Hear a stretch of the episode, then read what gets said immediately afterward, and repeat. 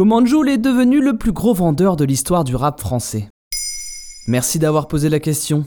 Après Nino, c'est le deuxième artiste français à battre ce record. Fin avril 2022, le rappeur Joule a décroché son centième single d'or avec le morceau La Street, un titre issu de son album Indépendance, sorti en décembre 2021. La même année, il était l'artiste le plus streamé et 8 de ses albums trustaient le top 200. C'est qu'il est productif l'animal. En 8 années de carrière, il sort 16 albums, sans compter les 10 projets gratuits qu'il intercale pour faire patienter son public. Tous décrochent le platine minimum. Résultat, il est le deuxième artiste de l'histoire de la musique en France à posséder autant d'albums double platine après monsieur Johnny Hallyday. Comment situer Joule sur la scène rap français? Ayam, Funky Family. Marseille a toujours été une scène importante du rap en France, mais au début des années 2010, elle est peut-être un peu endormie. Joule reprend du folklore spécifique du rap phocéen, mélancolique et authentique, tout en y ajoutant sa touche.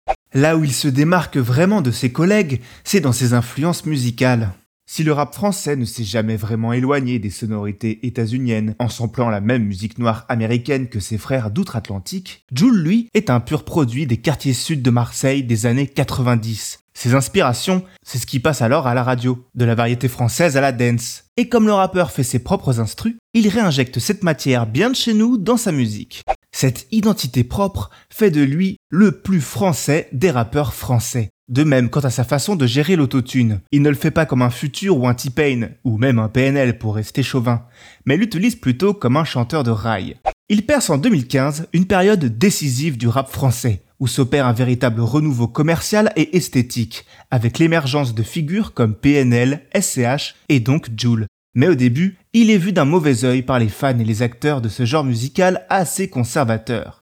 Il arrive comme un ovni, avec son look improbable, sa façon de poser bien à lui et ses instrus vite qualifiés de musique de fête foraine. Et comment va-t-il faire pour changer la donne? Pas grand chose, hormis rester lui-même. Joule est humble et honnête dans sa démarche. Derrière sa musique festive faite maison, se cachent les thèmes de la mélancolie, de la paranoïa et de la solitude. Et si ça ne parle pas aux critiques, ces chansons touchent le cœur d'un certain public, et les succès commencent à s'entasser. Le tout sans grosse machine derrière, depuis ses débuts, Joule fait tout en indépendant.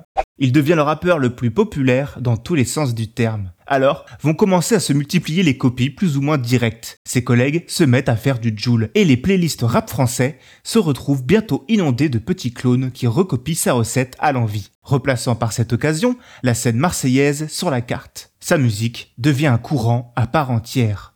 Peu à peu, il va gagner le respect auprès de tous les milieux, jusqu'à devenir son élément le plus fédérateur. Car si malgré sa notoriété il reste timide et discret, c'est aussi le seul qui peut réussir à coordonner un projet réunissant plus de 50 artistes sur un seul projet, le fameux Très Organisé, d'où sera tiré l'immense tube Bande Organisée. Il récidive en 2021 en réunissant 157 artistes, parisiens et marseillais, sur le même album. Pourtant, tous cet ouragan autour de lui ne change rien.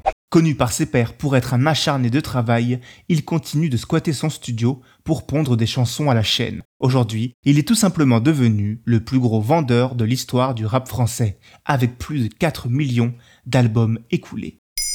Maintenant, vous savez, un épisode écrit et réalisé par Jonathan Oppard. Ce podcast est disponible sur toutes les plateformes audio, et pour l'écouter sans publicité, rendez-vous sur la chaîne Bababam Plus d'Apple Podcast.